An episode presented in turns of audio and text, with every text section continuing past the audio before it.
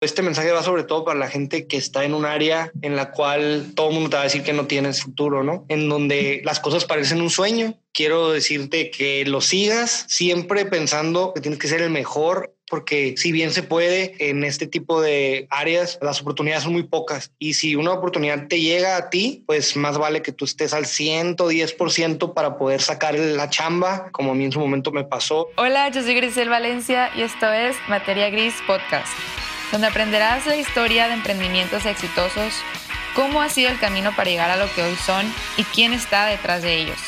Consejos reales y prácticos para que tú también puedas realizar los tuyos. Hola, bienvenidos a esta materia del día de hoy. Tenemos como invitado a una persona muy especial que ya está aquí con nosotros. Bienvenido, Carlos Delgado. Hola, hola. ¿Qué onda, Gris? ¿Cómo estás? Muy bien, y tú, muchísimas gracias por tu tiempo. Este, quisiera pues compartirles que hoy vamos a platicar un poquito más sobre la producción musical. Y pues bueno, para empezar y que las personas que nos escuchan, que te conozcan un poco más, platícales por favor qué edad tienes, de dónde eres y qué estudias. Sí, con mucho gusto, pues tengo 29 años, soy de Mexicali, este, estudié economía y además estudié ingeniería en audio en Ciudad de México. Y pues eso último es lo que he estado haciendo los últimos años. ¿Desde niño te llamó la atención la música? Sí, desde chiquito siempre fue mi pasión. Este, en mi casa me la inculcaron y yo pues me encargué de seguir ahora sí que desarrollándome. ¿Y qué era lo que te gustaba de la música? O sea, ¿qué era lo que hacías? O sea, tocabas, cantabas, escribías, ¿qué hacías? Pues empecé tocando la guitarra, que mi papá me enseñó como a eso de los seis años. Y de ahí, pues, este, yo era muy clavado con esta onda de tocar solos y requintos. Y se me, fue, se me fueron muchos años tocando y practicando y practicando. Era, era así un poco obsesivo cuando era, cuando era chico. Me acuerdo que mis papás, en vez de castigarme, yo era muy, pues, muy burro en la escuela y en vez de castigarme eh, que no saliera de fiesta o que no hiciera, no sé, cualquier cosa que hace un, niño o un joven, pues a mí lo que hacían era esconderme la guitarra, esconderme el amplificador, porque yo era de quedarme, yo me acuerdo claramente que yo llegaba de la escuela y le daba ocho horas al día, todos los días, así como muy, muy obsesivo, entonces ese era mi punto débil que, por el cual, este, pues ahora sí que me, me castigaban para que yo me, le pusiera más atención a la escuela, pero yo siempre estaba pensando pues, en la música. a otros les castigan las salidas, les castigan el celular y a ti te castigaban la guitarra. Sí, pues era lo que me tenía, ahora sí que lo único que me distraía de, digo, también, también salía y era Miguel y todo, pero mi punto débil pues siempre fue la guitarra. ¿Tomaste clases o a lo que cuentas, o sea, tú tocabas solo, de internet leías algo? ¿Cómo le hacías? No, pues mi primer maestro fue mi papá. Eh, de ahí yo iba en una escuela de monjas, entonces pues como típica en, la, en el coro ahí de la, de la escuela, tocando la del aleluya y todas esas. Este, eso fue también ahí mis, mis primeras este, clases. Y siempre fui clases, también estudié guitarra clásica, y pues ahora sí que siempre fui, siempre fui, siempre estuve estudiando, mis papás siempre me, apoyaban en eso y me inscribían en, los cursos que hubiera o con los profesores buenos que ellos sabían que había, pues ahí siempre yo estaba, siempre me mandaban a, a estudiarle. Dices que tu papá te inspiró en la música.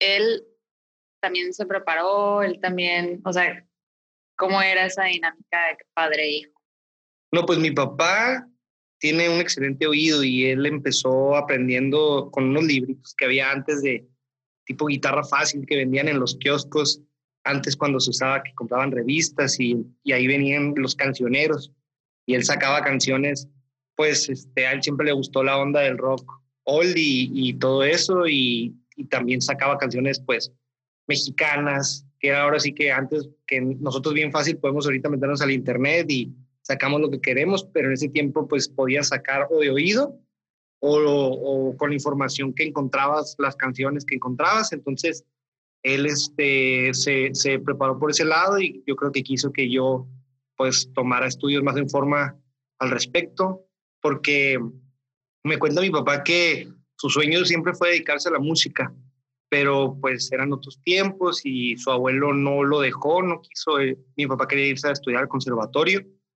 pero mi abuelo como que prefirió pues irse por tal vez el lado más seguro, que era apoyarlo en estudios, pues ahora sí que típicos o, más normales, ¿no? Como la ingeniería, pero, pero pues sí, por ahí más o menos fue, fue la cosa. Oye, y como muchos que empiezan con la música desde jóvenes, ¿tenías una banda? Sí, tuve, tuve varias bandas. ¿Varias? ¿Cómo se llamaban? Eh, ¿Cómo se llamaban, verás? En la secundaria tuve una que creo que se llamaba Status, no me acuerdo, era típico en esos años que era como el punk, el happy punk y esa onda. Luego me, me, hice, me hice metalero. Tuve, yo he pasado por, por diferentes etapas este, y facetas, ¿no? Y luego me hice en la prepa más metalero y, y también tenía mi banda de, de metal, que no me acuerdo exactamente cómo se llamaba. Después de ahí también en la prepa formé otra banda con la que toqué muchos años, como 10 años, que se llamaba Rosa Calafia y con ellos pues estuvo padre porque andábamos ahí intentando vivir el sueño de la rockstareada y nos tocó tocar en los lugares más, en los, en los mejorcitos de, de, mi ciudad de Mexicali y también en los peorcitos. Nos tocó tocar en lugares que estaban cayendo en el centro de todo. De todo, así, unos que parecían congales de mala muerte y otros que eran este lugares así como bien darks y es, es, fue muy interesante. Ahí tenía que andar uno llevando todo el equipo y todo, ¿no? Para a donde fuera y de gratis, por una chévere nomás. ¿Y tú qué hacías en los grupos? Yo, yo tocaba la guitarra y, y, cantaba y también siempre me ha gustado escribir, entonces también componía.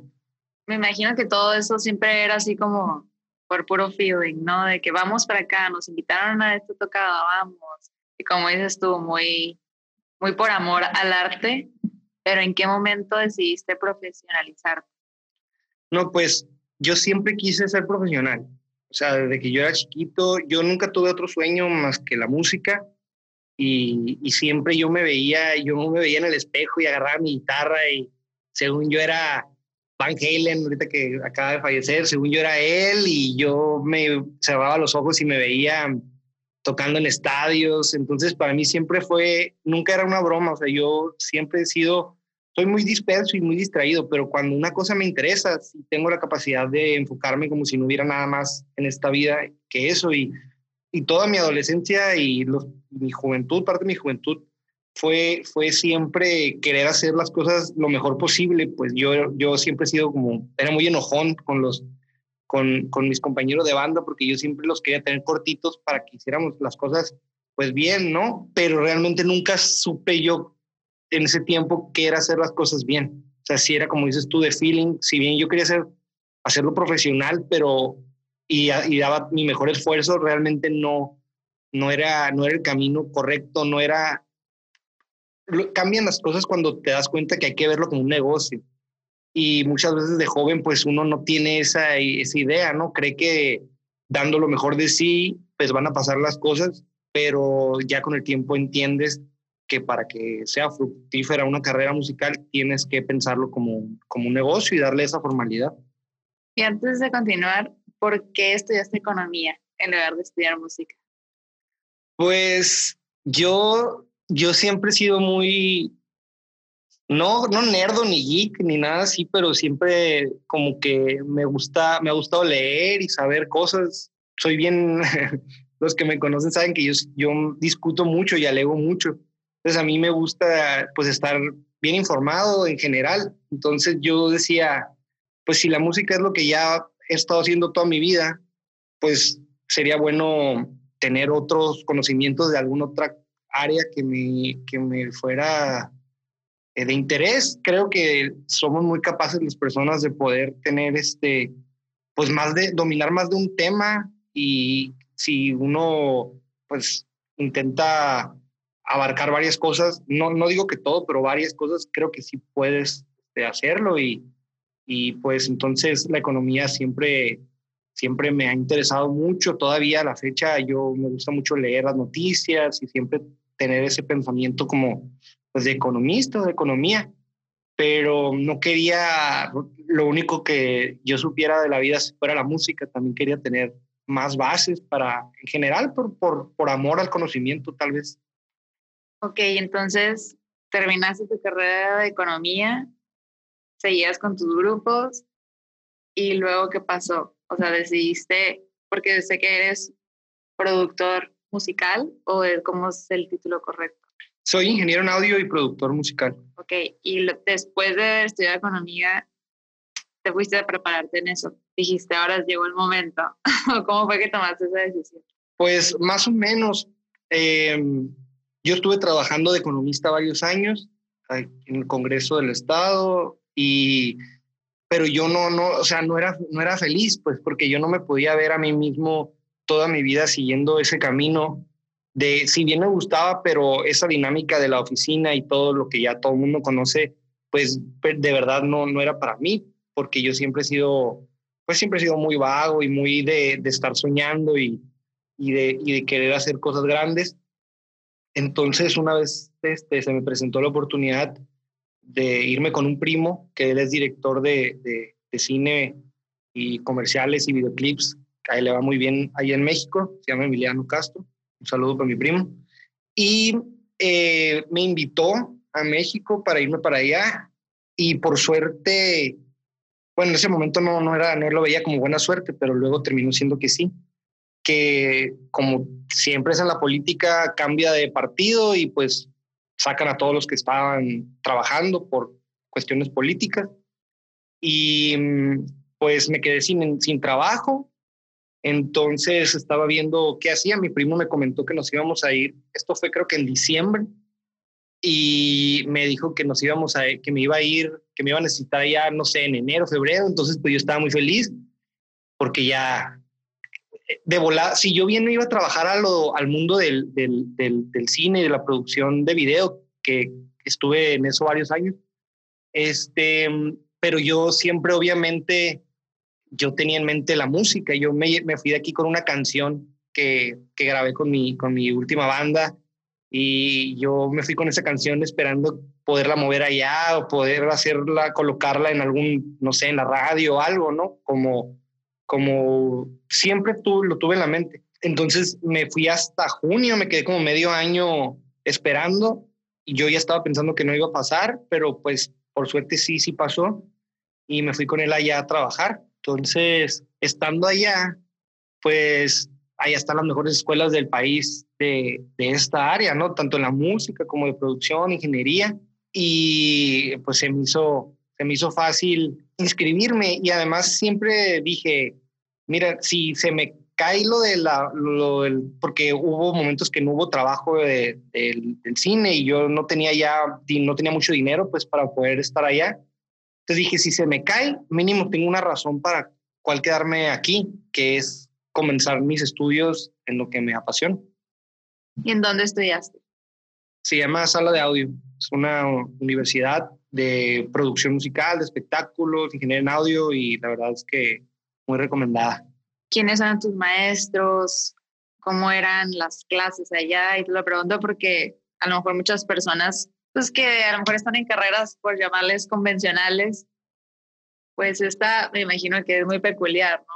No sé, platícanos cómo era la escuela, cómo eran los maestros, quiénes eran tus compañeros. Platícanos un poquito de eso, por favor. La verdad es que fue una excelente, excelente experiencia de vida y soy muy feliz de haberlo ahorita recordando, ¿no? Soy muy feliz de haberlo hecho. Conocí a grandes amistades. Eh, pues todos eran como tú. Todos eran como yo, greñudos y, y con, ganas de, con ganas de darle a la música porque todos veníamos con el mismo sentimiento de que la gente y la sociedad te dicen de que no se puede, pues que uno en mil y que pues todos llegamos seguro con, seguramente con las mismas dudas o inseguridades respecto a ello. Eh, la escuela, pues padrísima, dos edificios, una escuela muy grande con unos estudios muy, muy, muy chingones. El, el, el, director de la escuela y dueño de la escuela es Salvador Tercero. Él fue muy conocido en, México porque él es el ingeniero de audio Luis Miguel y grabó a Armando Manzanero y a 100 personalidades más que, que todos conocemos. Entonces, pues ahora sí que era un ambiente de, pura gente que estábamos en lo mismo. Yo no estudié la carrera ahí porque no, no, había todavía la carrera. La carrera la abrieron creo que cuando yo terminé.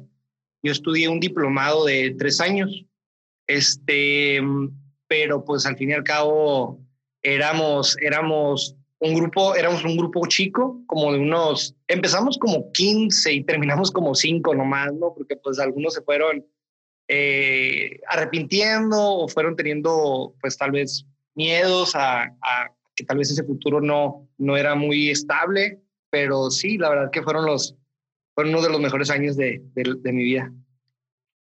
¿Qué materias tenías?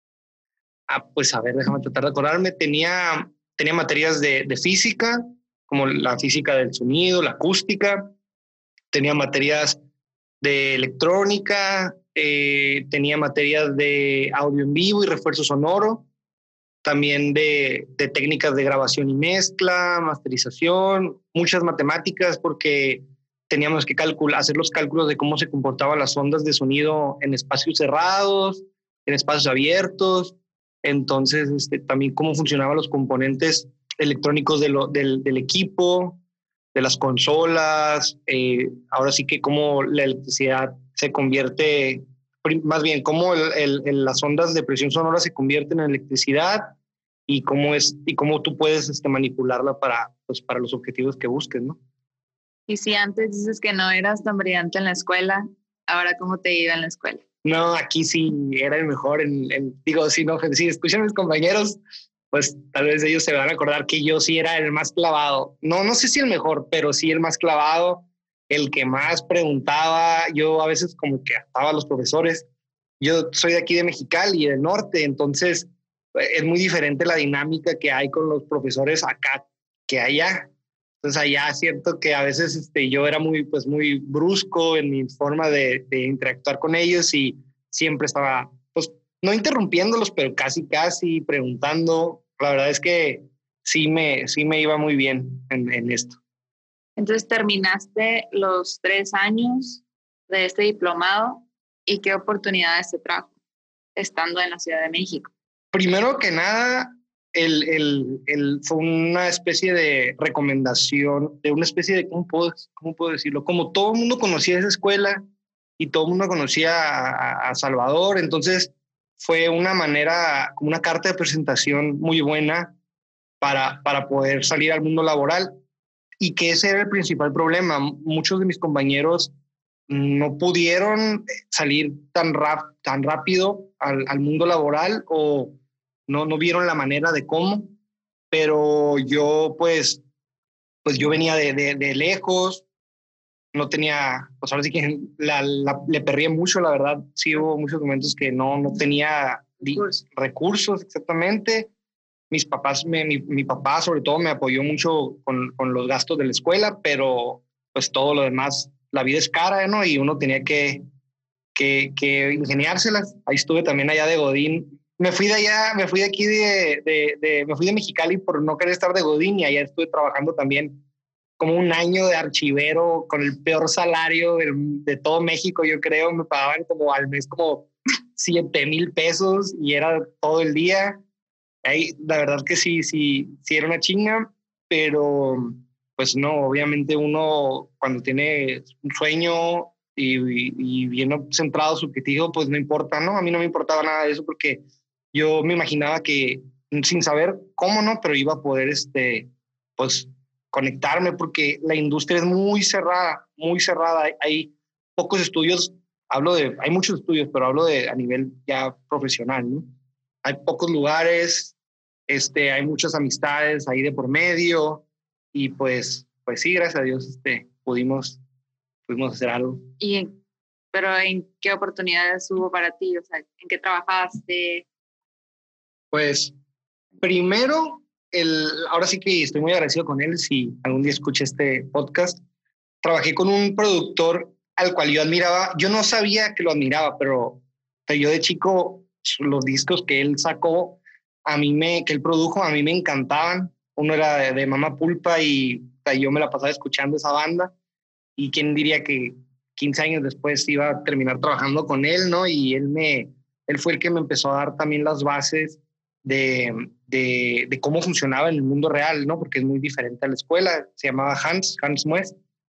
Este, yo, ¿cómo le hice para llegar con él? Pues le mandé correos y mensajes por Instagram, Facebook, correos electrónicos a todos los productores de México, a todos, o sea, como un loco le mandé a todos, a todos, a todos, para que, a ver quién me, podía dar la, la chance, ¿no?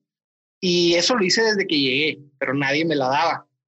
Sirvió mucho el haber estudiado, el tener este, certificaciones, diplomas, porque me aventé varios cursos fuera también de la escuela. Y ¿Cuáles cursos? ¿Cuáles cursos fuiste? Pues tengo, pues tengo todas las certificaciones de Pro Tools, que es el, el programa que el estándar de la industria de, de, de, la grabación y la producción.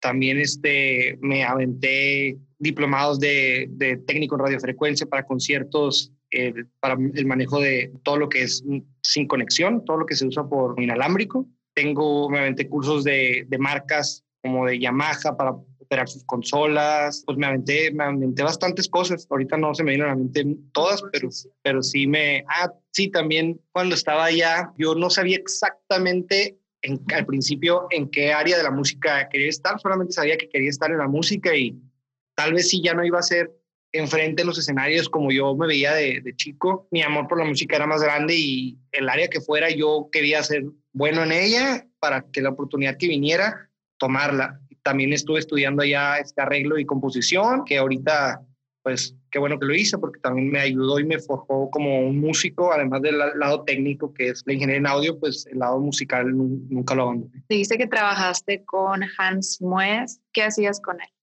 Pues con él, al principio, servir cafés.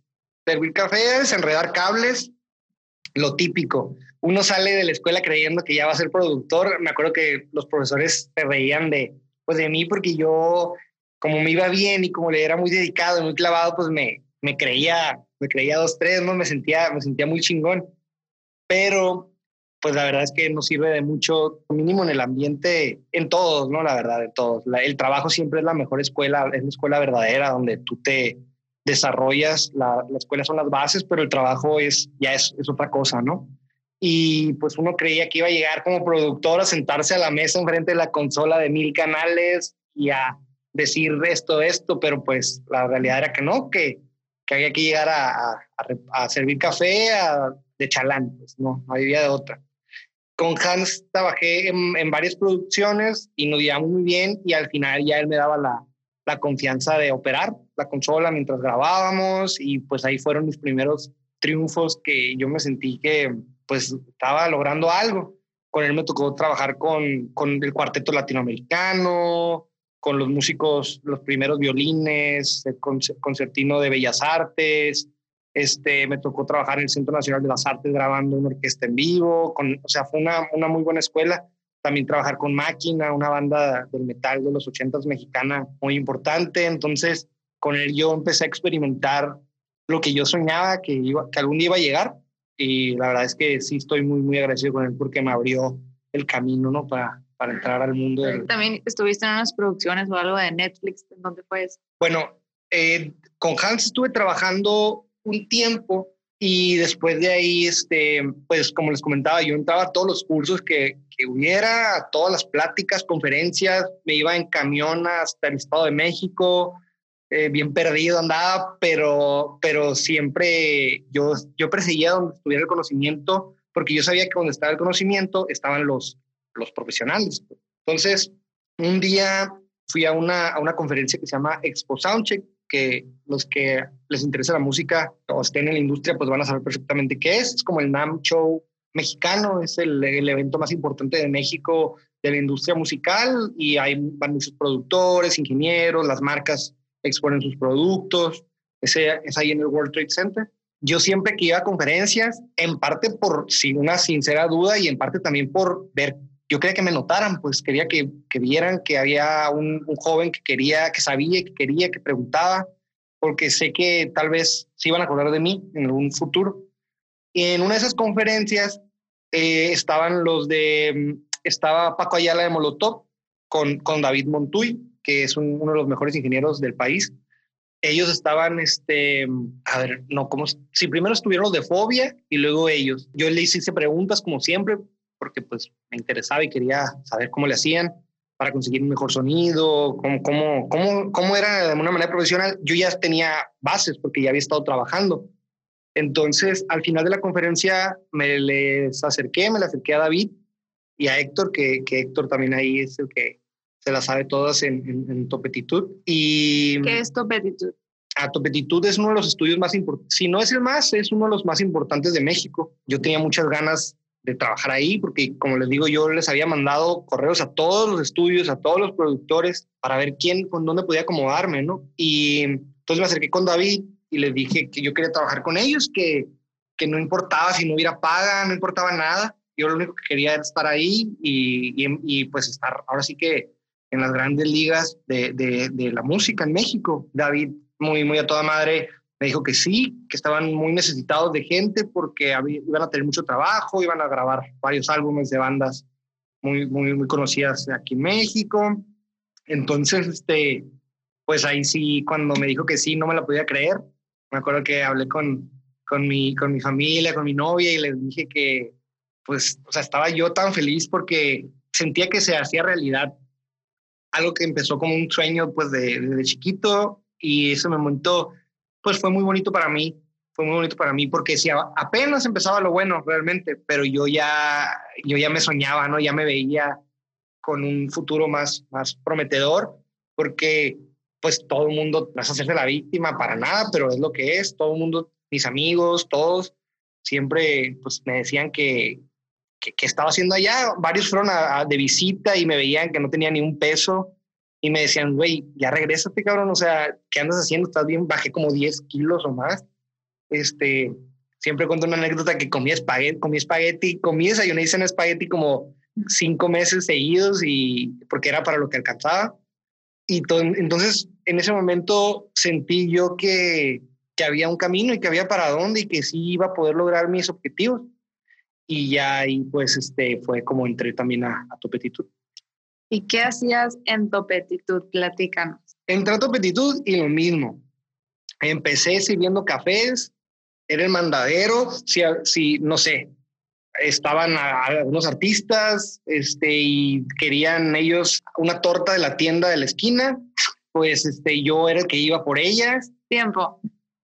O sea, también esto sirve para experiencia a las personas que nos estén escuchando, que quieran empezar, que quieran lograr que alguien los voltee a ver o algo, siempre hay como una manera en la que pueden hacerlo, o sea, tocando puertas y levantando la mano, demostrando de lo que son capaces, pero buscando una oportunidad, ¿no? Sin, sin buscar el sueldo, por así decir. Entonces, siempre, siempre recuerden como esa humildad de entrar a un lugar y llegar a ver en qué puedo ser útil y de esa forma pues, te puede notar, ¿no?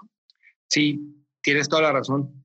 Eh, hubo momentos que no te voy a negar, mi ego sí me, me, me, a veces me dolía cuando ya pasaban meses y yo todavía seguía yendo, caminaba, era en Coyoacán, en una casa muy bonita. Entonces yo tenía que, donde está la casa de Frida Kahlo, la cuadra de atrás.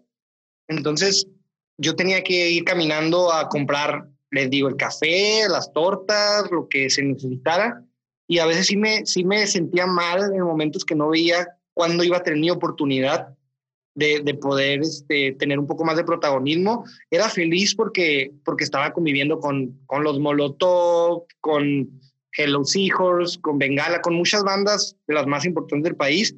Era feliz de poder estar ahí, verlos tocar, eh, cargar los amplificadores y acomodarlos, porque todos los que amen la música y sean músicos me van a entender que ver una Fender Stratocaster de los 60s o una Gibson les Paul también de, los 70 pues es casi como un orgasmo para uno, ¿no? Entonces estar rodeado de todo eso ya era motivante, ¿no? Aunque yo no me pagara ni un 5, era motivante porque pues estaba en el lugar donde, en Disneylandia, ¿no? Para mí era Disneylandia.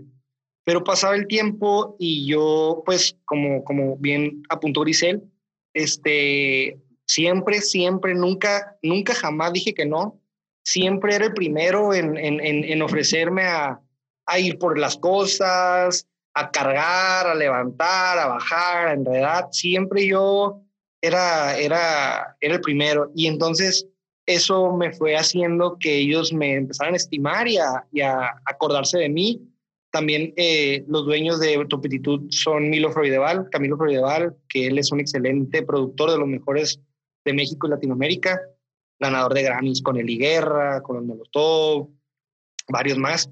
Este, y el otro dueño era Tito Fuentes, del cantante de, de Molotov. Y el estudio tenía un contrato como no, no estoy seguro si un contrato, pero relación muy directa con Universal, con la disquera. Entonces, pues los artistas de Universal iban a grabar ahí y yo siempre con la mejor disposición de ayudar, pues me fui ganando la confianza de, de, ellos. ¿Y qué hiciste? O sea, en el aspecto de musical. Eh, bueno, haz de cuenta que esto yo, yo siempre he sido bien clavado leyendo biografías de la gente que, que logró algo, ¿no? Y de la música también yo veía las biografías de los productores famosos, como Alan Parsons, Quincy Jones, y muchos de ellos siempre les pasó algo que a mí también me pasó y que cuando me pasó me sentí mucha alegría porque dije, sí era, o sea, sí era por ahí, o sea, sí cierto lo que lees y es, es, es verdad. Un día, pues yo estaba, yo como siempre, yo ya, ya había demostrado que yo tenía mucho conocimiento porque yo platicaba mucho con David, que David era el ingeniero en jefe, y David, este, pues sabía que, yo sabía porque yo le ayudaba en cosas, le cachaba todo a la primera, yo sabía cómo microfonear, cómo manejarlos, todo el equipo, los fierros, como le decimos en, el ambiente, los compresores, es, todo lo análogo, lo digital. Y un día pasó que él no pudo ir al, al, estudio. Entonces, este, además de mí, había como unos otras cinco o seis personas que también éramos asistentes de grabación. Pero David, pues, este, me dio mucho gusto porque David confió en mí, me dijo, ¿sabes qué? Y yo, la verdad, que era de los que menos tiempo tenían ahí, pero, pero pues, como les comentó, pues yo siempre fui bien clavado y le demostré a él que yo tenía los conocimientos. Entonces me dijo, va, oye, ¿sabes qué, Carlos? No voy a poder ir, se me complicó y pues quiero que tú te avientes la sesión este, tú solo. Y pues yo me, primero me entró emoción y luego un nervio gigante al enterarme que le iba a tener que grabar una canción al, para el Tito Fuentes, el de Molotov, su último disco, pues que yo iba a tener que dirigir una sesión con él, con músicos de Zurdo. ¿Y qué es una sesión? O sea, ¿de qué se iba a tratar? Pues desde que llegas, desde que prendes el estudio, seteas todo, eliges la microfonía, eliges este, qué compresores, qué ecualizadores, qué ruta vas a tomar, qué efectos vas a usar. Ahora sí que eres el que se encarga de hacer que suene y que suene chingón, pues. Entonces, como, como comentaba, pues no era cualquier sesión, o sea, no, no, me, no, me, estaban dando a mí que, ah, ¿sabes qué? porque además de los, los artistas famosos, también bandas eh, que tuvieran el dinero, pues podían pueden rentar el estudio y hacer su grabación ahí, como cualquiera, ¿no? Pero todavía me, hubieran, me hubiera tocado una de esas, pues, pues no, no hay problema, porque estás conviviendo con músicos que también son, pues de una manera no son profesionales y tú tienes más, más libertad, ¿no? De poderte equivocar pero mi primera chamba verdadera pagada y todo fue con, con grabando una canción al Tito y con músicos invitados top, top de México, pues no pude dormir, no pude dormir la noche anterior. Creo que llegué desvelado porque, porque me clavé toda la noche pensando que qué tal si algo salía mal, repasando cómo era la configuración. El síndrome del impostor. Eh, pues sí, sí, sí. Ahí, ahí todavía no era el síndrome del impostor como tal, porque apenas me estaba como pudiendo empezar a nombrar ingeniero, pero sí, totalmente. Tal vez las inseguridades de decir, me merezco o, o, soy lo suficientemente chingón para poder estar trabajando con esta gente que son la escuela de la música aquí en el, en el país. Y yo soy un morro que, que apenas está anda probándose y apenas anda buscando la oportunidad. Sí es, un, sí es una sensación ¿Y cómo resultó esa canción?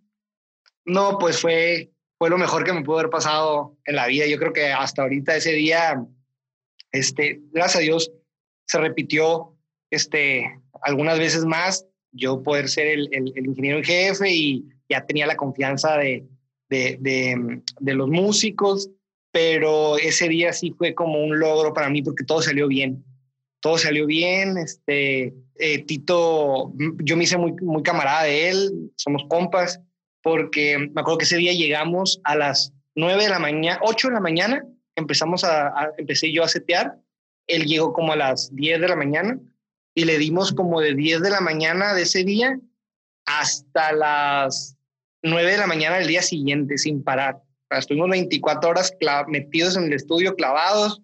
Pues ellos son rockstars y neta como rockstars, yo también ahí andaba, este, al principio me la estaba jugando al, al muy seriecito, pero ya después sacaron las cervezas, se hizo fiesta y yo tenía que estar entre con mi pie de, de, ingeniero, bien responsable, bien al tiro, pero también pues andaba con, con la raza, andábamos ahí este, echando desmadre porque es importante parar, ¿no? No puedes estar clavado las 24 horas en el estudio porque se acaba la inspiración, entonces este, sí fue un momento, ahora sí que en mi vida de los más bonitos. Y después de ese, por llamarle ese proyecto, hubo algunos más. ¿Qué más pasó después de, de haber demostrado de lo que tú eras capaz? Pues sí, este, ya me podían, haber, podían verme a mí, confiar en mí, de que seguía David, David seguía siendo el, el, el mero mero, pero pues yo me convertí en el, ¿sabes qué? Si David no puede, tú eres el que vas, ¿no? Y eso era un, orgullo para mí porque, como les comentaba, David trabajó en Blackberry, en Tennessee, en Dublín, en los mejores estudios, y yo, pues, en una de las mejores escuelas, pero sin experiencia, ¿no? Como de a esa talla internacional. ¿Y por qué te comparaste en ese momento con Quincy Jones y Alan Parsons? Porque yo me acuerdo que leía sus, sus, cómo lo hicieron ellos para, para poder ir a donde fueron y, por ejemplo, Alan Parsons le tocó a él ser asistente en, en, el, en la grabación en Abbey Road, del, del, Abbey Road de los Beatles. Y él este, también le pasó lo mismo, él, él estaba enrollando los cables y en su momento le tocó poder ser el, el, ingeniero a cargo, sacó el, la chamba bien y pues de ahí en adelante su camino empezó a, a, a florecer. Entonces, cuando yo noté que me estaba pasando una situación similar, pues me, me emocionó mucho, ¿no? ¿Y Quincy Jones también? no, Quincy Jones ese, ese sí era más cabrón. ese, él fue un excelente músico desde chiquillo, le tocó la suerte de estar rodeado de los mejores músicos en su momento, entonces al fin y al cabo creo que si, si comparo la historia de ellos, lo único que podría rescatar es que aterrizándolo en, lo mío, obviamente guardando sus proporciones, es que la clave de, esto es trabajar con los mejores. Ellos trabajan con los mejores. Yo, gracias a Dios, he podido trabajar con los mejores y te das cuenta de la ética de trabajo, de qué es lo que yo en Mexicali, pues, este, trabajé con, con muchos estudios, con muchos este, ingenieros y no es, no quiero hacer menos a nadie para nada, ni, ni decir nombres, para nada, no es, no es eso, no, no, no va por ahí pero sí tú puedes comparar cuál es la diferencia entre trabajar con gente top y con gente que también está tratando de, de, cada día pues aprender un poco a su manera, ¿no? Y sí, sí hay muchos, hay mucha diferencia. ¿Y cuál es esa diferencia? Hay varios, pues hay varios puntos. Primero, la atención al detalle. Eso es lo más importante del mundo, a mi, a mi, a mi entender. La, en la atención al detalle es donde te puede diferenciar. Y creo que esto aplica para cualquier área de la vida. Hasta si barres pisos, es muy diferente que barras el piso y tires el polvo y lo escondas abajo de una alfombra, a que lo agarres el polvo, lo recojas, le pegues otra barrida, otra pasada y dejes el piso brillante, brillante. Hay la diferencia entre que refleje la, luz del piso y que se vea ahí más o menos es lo que te distingue de, del montón. Pues entonces yo veía como se escogía, no había fórmulas, no había de que, ah, este micrófono va con este amplificador, con este, con este instrumento, no. Que muchas veces es lo que pasa en, en, otros, en otros lugares que no son, que no tienen el nivel, que se casan con algo y siempre repiten el patrón, siempre lo hacen de la misma forma. Y lo que yo aprendí tanto con Hans como Topetitud, como los, los trabajos que realicé, era que mm, tú tienes que ser bien clavado, no te tiene que dar flojera, probar y probar y probar. Los mejores productores prueban con cinco micrófonos, seis micrófonos, cuál es el que mejor le queda al cantante. O sea, tiene que ser un trabajo bien comprometido, de echarle oído y no nomás hacer las cosas por hacerlas. Creo que ahí estaría la diferencia.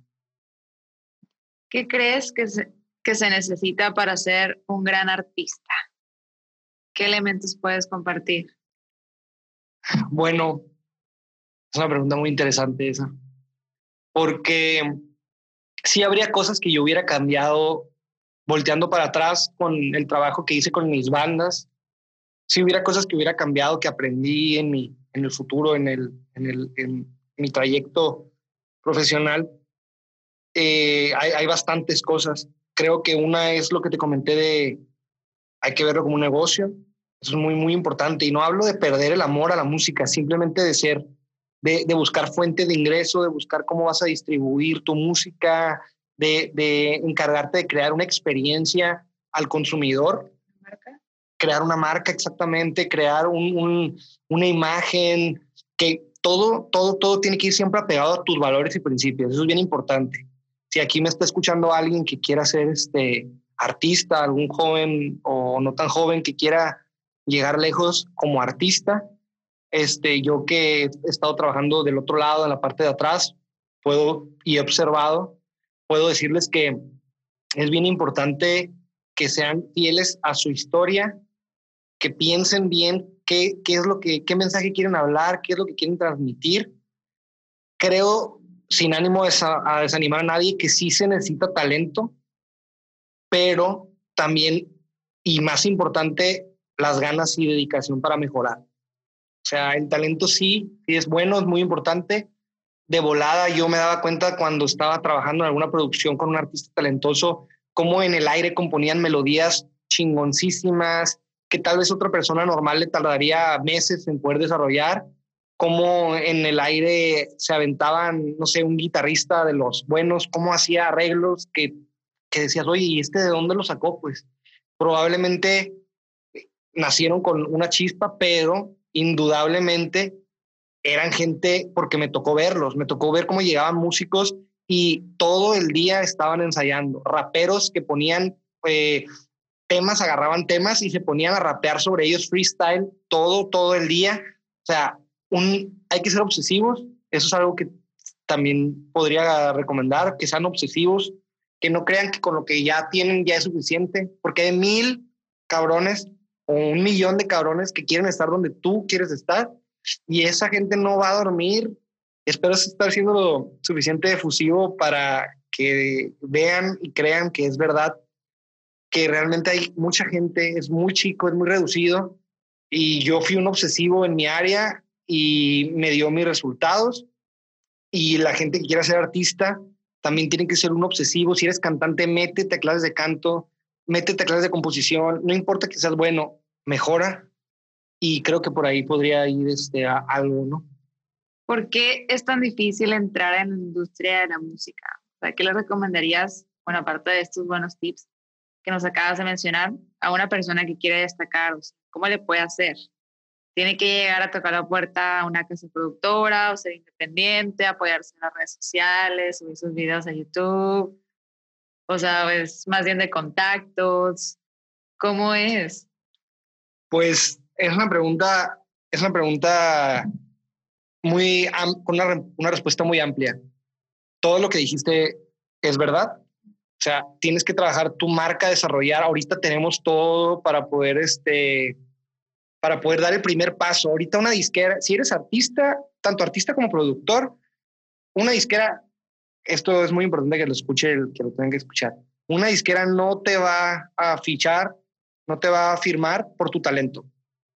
Punto. Número uno. Desgraciadamente, una disquera, hablo de las disqueras de las ya establecidas, Sony, Universal, las que tú me quieras decir de las grandes, ¿no? Te va a firmar por tu popularidad, para bien o para mal. Puedes ser excelente músico y además ser popular, o puedes ser una basura de músico y ser popular. Y lo que va a dar este, lo que te va a dar un lugar y abrir puertas es qué tanto te conoce la gente. Aunque duela esto que decir, qué tantos followers, qué tantos likes, qué tanto alcance tengas. Entonces, ¿a dónde voy con esto? No nomás basta con desarrollar tu arte, que es lo más importante. Para mí es lo más importante. Pero si tú quieres tener un espacio y llegar a un lugar, tienes que también desarrollar tu marca, tu alcance, promocionarte a ti mismo muy, muy cabrón. Exponerte, ¿no? Exponerte, que la gente te vea, que la gente sepa de ti y así es como puedes ganarte un lugar en, en con, con, una disquera. Toca en todos lados, si eres jovencito, ve a, las, todas las secundarias que hay, a todas las prepas, toca, toca, tómate fotos, videos, que te vean, exposición, eso es algo que ahorita es muy, muy, muy valorado. Y ahora para las personas que nos escuchan, pues obviamente existen mil herramientas, o sea, si tú, a ti te interesa que te vean, que te hacerte notar, pues abre tu canal de YouTube, graba, así vas a todos los conciertos, en todos los conciertos que te graben bien y lo subes ahí, que vean que estás trabajando en esto, porque ahora las redes sociales pues son tu currículum, ¿no? Entonces, esa es una forma en la que vas a llegar a llamarles la atención. Y claro que es posible, ¿no? Y hay muchos casos así que comenzaron, ¿no? Este, y luego, ya que llama la atención y todo eso, necesitas, o sea, porque luego pienso, pues tienes que irte hasta México para poder crecer? ¿O es tus relaciones, tus amistades o cómo es? No, no tienes que irte hasta México para poder crecer. Puedes, puedes desarrollarte en donde quiera que estés, crear tu fan base en tu ciudad. Puedes, por ejemplo, Mexicali, una ciudad mediana, chica, tiene un millón de habitantes. Pues si logras tener a 300 mil 300 mil personas que te siguen, te apoyen es suficiente para que se puedan fijar en ti. Entonces, no tienes que ir a México para, para, mm, para que se fijen en ti, tienes que ir a México porque ahí está el trabajo. Ahí están las, las, las agencias, tanto de booking, de management, ahí están este, las disqueras. O sea, tienes que ir a México a trabajar, no tienes que ir a México a necesariamente a poder hacerte y lograr tus objetivos. Ok, perfecto. Y bueno, platicamos muchísimo sobre ti, sobre tu experiencia y platícanos el día de hoy a qué te estás dedicando, a qué te dedicas. Pues este, yo me regresé de México por una situación familiar. Eh, tomé una decisión muy difícil porque pues estaba ahora sí que en el, tal vez en el pico de mi carrera de ahora para el pasado, no de ahora para el futuro, obviamente. Eh, fue una decisión difícil, pero gracias, gracias a Dios caí parado. Ahora este, tengo un excelente socio con el cual eh, vamos a empezar a, a, desarrollar eventos y festivales grandes, trayendo a los mejores artistas acá a Baja California, al Valle de Guadalupe, a Tijuana, Mexicali. Este, ahorita yo trabajo produciendo esto de la, de la pandemia, pues me puse las pilas y ahora hasta estoy produciendo de manera a distancia, cosa que nunca había hecho mezclo, masterizo con gente de México, Hermosillo, Culiacán, Monterrey. ¿Qué es masterizar y mezclar? Pues mezclar es una de las etapas en una producción. La primera y más importante es la grabación, seleccionar bien los instrumentos, tocar con feeling, en un lugar este, que esté bien acústica, acondicionado acústicamente, cuando vas a un estudio a grabar. Luego la mezcla es eh, llevar todas esas capturas individuales que, De los instrumentos. De los instrumentos, de la voz, de todo, juntarlas, lograr un equilibrio entre ellas, tanto de espacio del campo estéreo, cómo vas a tú a, administrarlo, qué, qué, tan grande o qué tan chica va a ser tu, tu espacio auditivo donde estás escuchando y eh, en esta etapa pues se meten los, lo que son los efectos, se ecualiza para que ni un instrumento tape a otro, trata de dejar todo, todo de una manera muy pulidita que suene muy bien. O sea, hacer una canción así completa, ¿no? Completamente, chingona, que se escuche bien. Todo. Mm, después de ahí sigue el proceso de máster, de masterización. ¿Y qué es máster? El, máster es la última etapa que si lo ponemos en una pintura, pues tú haces este, escoges los colores, la pintas y la última etapa sería tal vez poner algún acabado, alguna especie de laca, algo que la haga brillar a la pintura. Eso es el máster. El máster es ya trabajaste cada instrumento por instrumento. Ahora tienes que trabajar toda la suma de instrumentos y tratarlas como un todo. ¿Para qué? Para que puedan estar en estándares que compitan con las demás canciones que se escuchan en la radio, tanto en nivel como en compresión, como en eh, la ecualización, ahora estás tratándola como, ahora sí como un todo. Realmente sí hay mucha diferencia, se gastan mucho dinero los artistas, las disqueras, en, en contratar a ingenieros de masterización que te puedan llevar tu, tu producción a un nivel que realmente compita a nivel mundial. Y ahora dices que tú estás dedicándote a hacer eso online, ¿no? Sí, ahorita por lo de la pandemia lo estoy haciendo online, entonces yo consigo clientes que han escuchado mi trabajo de diferentes partes de México, tengo clientes de Culiacán, Ciudad de México, Guadalajara, Monterrey, Veracruz, por decir algunos lugares, y ellos pues me pueden mandar sus producciones, tanto grabaciones como mezclas, para que yo les las puedo desde producir a distancia, que es algo que no había estado haciendo y ahora lo estoy, lo estoy pudiendo hacer se me abrió un camino ¿no? con esto de la pandemia y me pueden mandar, como les comentaba, sus grabaciones y yo puedo mezclarlas, masterizarlas y se las mando, pues ahora sí que con un clic de un email ya podemos estar trabajando juntos. ¿Y has descubierto talentos, mucho talento? Sí, tan, tanto talento descubierto que ahora sí o sí voy a crear una disquera. Es mi, además de la promotoría de, eventos, mi plan a futuro es desarrollar talento, porque hay mucho talento. Ahorita hay mucho talento y hay mucho mercado. Ahorita las principales disqueras están enfocando en lo mainstream, urbano, regional, este, el reggaetón, pero sé que hay mucha gente que le gusta otro tipo de música, el rock alternativo, tal vez la trova, tal vez el jazz que se está poniendo ahorita mucho de moda y hay mercado para ello, solamente que no se le está dando el apoyo, no se le está dando la difusión sobre todo, solamente los canales de distribución como eh, la radio, la televisión, los clásicos, se están enfocando en repetir, repetir, repetir a los artistas que ya todos conocemos.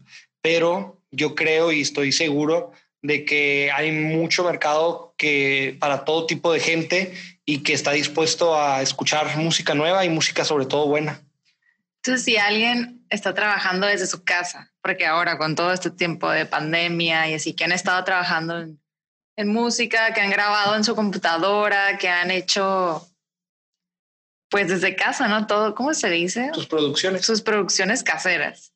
O sea, pueden contactarte a ti y tú vas a transformar su trabajo en algo profesional. Sí, pues siempre lo más importante, como les comento, es la canción la composición, por eso hay que también desarrollar esa parte, pero si tú ya tienes una canción que tú consideras que es fregona, yo con todo el gusto puedo este, ayudarte a que cumpla los estándares de la industria y que realmente suene a una canción profesional. ¡Wow! ¡Qué gran oportunidad para que aprovechen! Pues ve, ya estamos rumbo al cierre de esta entrevista. Muchísimas gracias por tu tiempo. Y pues a ver, voy a hacer unas preguntas rápidas y dime ¿qué es lo primero que se te viene a la mente? ¿Qué hace para ti una buena canción? Una buena canción tiene que conectar con la persona que está escuchándola, pero sobre todo tiene que conectar con la persona que la compuso. ¿Qué es para ti la música? En pocas palabras. sí, porque esa pregunta... ¿Qué te inspira la música? Yo, para mí personalmente, no la definición de qué es la música, ¿no? Para mí es un hogar, es el lugar a donde puedo ir cuando y refugiarme cuando las cosas de la vida no son lo que yo quisiera. Es un lugar donde puedo realmente ser yo, porque a veces las palabras no son suficientes para expresar y con la música puedes expresar cosas que tal vez no podrías hacerlo de otra manera. ¿Por qué crees que la música y el fútbol atraen masas? Creo que los dos tocan fibras muy, muy humanas que vienen desde hace miles y miles de años. tal vez el fútbol como la competencia, el, el deporte, la actividad física, que es algo humano. Darlo todo. Darlo todo. Y la música también es dar todo. Los grandes artistas son artistas que, que dan todo, que se entregan. Si tú observas a los, al que quieras en el escenario, vas a ver que está dando todo de él sin miedos, sin preocupaciones y sobre todo siendo muy vulnerable y pues al fin y al cabo todos, hasta el matón que está en la cárcel, es una persona que tiene corazón y es vulnerable, entonces en algún momento la música puede conectar. Y conecta con todos, ¿no? Por eso son cosas masivas. ¿Cuál es tu grupo favorito? Muy, muy, pregunta muy difícil. Tengo muchos, pero tal vez si me dices así de primera, pues mis tops tal vez serían pues Pink Floyd, los Beatles, la música, la música que hizo que lo que, que puso las bases de lo que hoy tenemos prácticamente. ¿Cuál es tu música favorita? ¿Sería eso? Mi música favorita me gusta mucho el pop ochentero. Este, mi gusto culposo son las canciones noventeras, este, poperas mexicanas, es un gusto culposo. El jazz, el jazz fusión sobre todo. Eh, la música psicodélica finales de los 60, principios de los 70. Tengo varias ahí vertientes que la música japonesa últimamente me gusta mucho. ¿Quién es tu productor favorito y por qué? Mi productor como tal, pues Quincy Jones. ¿Por qué? Porque él me, a mí me, desde chiquito, sin yo saber que él existía, me, me formó como, con su música, cómo es el estándar al que yo quisiera algún día poder llegar. Si pudieras ir a un concierto, acabando todo esto, ¿a quién te gustaría ir a ver? Si pudiera a un concierto acabando todo esto, no sé, tal vez me gustaría, ya lo vino, pero otra vez porque ya muchos de los que quisiera pues ya murieron, ¿no? Pero tal vez me gustaría ir a ver a Roger Waters otra vez. Si pudieras conocer algún ícono de la música, ¿a quién sería? ¿Vivo o muerto? No importa el que sea. Algún ícono de la música que digas, quiero platicar, vamos a compartir ideas, lo que sea, entenderlo, hacerle una entrevista. No, pues tal vez me gustaría uno de los clásicos, no sé, Mozart o alguien así para ver, quisiera yo entender qué pasó, ¿no? O sea, cómo, cómo veían ellos la música, cómo era su forma, cómo, por qué se expresaban de esa manera y tal vez tratar de entender cómo fue la evolución y por qué ahora nos expresamos de, la manera que lo hacemos ahora. ¿Qué consejo le darías a Carlos de niño? Pues que siga soñando, que sí se puede, se pueden alcanzar los sueños, si le echas muchas ganas. ¿Qué consejo le darías a Carlos antes de la pandemia? Que fortalezca la virtud de la paciencia, que más rápido de lo que lo hizo busque cómo poder conseguir algo profesional en su área, como lo que estoy haciendo ahorita de, de hacer trabajos a distancia, pues tal vez desde un principio este, haber empezado antes. No me tardé mucho, pero siento yo que pues antes siempre es mejor. ¿Qué consejo le darías a alguien que está emprendiendo su proyecto de música? Le diría que algo que yo me he dado cuenta que me da risa, porque tal vez estuve en esa misma situación, es que todos, escuchen bien, todos creen que lo que hacen está bien chingón. Todos, quien sea el artista que me digas, el más chafa que tú puedas escuchar, que te digas, hoy, ¿qué es esto? Él va a creer que lo que él está haciendo está bien fregón. Porque es su creación, es como es personal, ¿no? Pues tal vez tiene que ver el ego también ahí. su ego, es su creación. Sí, entonces te... Aunque suene de puro ruidajo. Aunque sea puro ruidajo, esa persona cree que es algo que va a cambiar el mundo y que le va a gustar a la gente y después viene la decepción de que no fue así. Entonces, si vas a empezar un proyecto, te diría que hagas el ejercicio más difícil del mundo, que es el de escuchar lo que la demás gente te dice. Está bien que tú quieras expresar de una manera personal lo tuyo y se vale, es válido, 100%. Y si ese es el caso, no, necesariamente entonces, entonces estás buscando ser famoso o, vender, simplemente lo haces por amor al arte, que se vale 100%. Tal vez las mejores canciones que, que existen no las hemos escuchado porque las escribió alguien triste en su cuarto mientras lloraba porque algo le pasó o celebraba algo que le pasó. Pero si tú quieres tener una carrera profesional, tienes que escuchar a la gente sin ego y entender qué es lo que te dicen, por qué te lo dicen y tomarlo en cuenta, sobre todo tomarlo en cuenta, no, no, no siempre, no, no siempre, pero si ves que hay consenso en ello, pues es que tal vez tienen razón en algo. Muchísimas gracias por compartirnos tu historia, Carlos. ¿Tendrás algún mensaje para las personas que nos están escuchando ahorita, que escucharon de tu historia? ¿Algo que quisieras agregar para ya cerrar esta entrevista? Pues ya lo dije hace ratito, como tú mencionaste hace rato, si eres futbolista o si eres músico, o este mensaje va sobre todo para la gente que está en un área en la cual todo mundo te va a decir que no tienes futuro, ¿no? Tal vez si te encanta el derecho o te encanta la contabilidad, pues suerte y qué chingón por ti, porque estás en un camino, no voy a decir más sencillo, nada de sencillo, pero más amplio y con más trayectoria de gente que ha logrado cosas. Pero si estás en algún área de la vida en donde las cosas parecen un sueño, quiero decirte que lo sigas siempre pensando que tienes que mejorar cada día, siempre pensando que tienes que ser el mejor. Eso es lo más importante porque si bien se puede en este tipo de áreas, las oportunidades son muy pocas. Y si una oportunidad te llega a ti, pues más vale que tú estés al 110% para poder sacar la chamba, de como a mí en su momento me pasó. Hay que prepararse mucho, hay que dar lo mejor de sí. Nunca, que te quede claro, nunca vas a ser lo suficientemente bueno como crees que, que lo eres. O sea, Cristiano Ronaldo sigue practicando todos los días tirar tiros libres. Santana todos los días sigue practicando la guitarra. Entonces, por favor, si me escuchas, tú también haz lo mismo. Desarrolla tu arte al nivel más alto y si ya llegaste al nivel más alto, pues al día siguiente supera ese nivel que llegaste. Creo que sería todo. Si quieren ver mi trabajo o contactarme, pues eh, en mis redes sociales, en Instagram es CarlDB7, en Facebook es Facebook Diagonal Inc. Carlos Delgado en SoundCloud también, Inge Carlos Delgado, y ahí pueden este, estar en contacto conmigo para lo que necesite y yo con gusto puedo aconsejarlos en lo que sepa. Tienes un grupo en Facebook, una comunidad que se ha creado. Ah, sí, pues tengo una comunidad en, bueno, no es mía, no, es de todos los que participan en ella. Un grupo que se llama ¿Qué voy a escuchar hoy? Si quieren ahí escuchar y recibir música chingona, tanto de antes como de ahorita, como nacional, internacional, pues es una buena manera de, de recibir aportes de gente que también está en la misma onda que uno. Bravo, muchísimas gracias. Gracias y gracias a ti también por escucharnos. Síguenos en nuestro Instagram de Materia Gris Podcast, en mío de Gris Valencia. Y pues bueno, nos veremos en la siguiente materia. Gracias.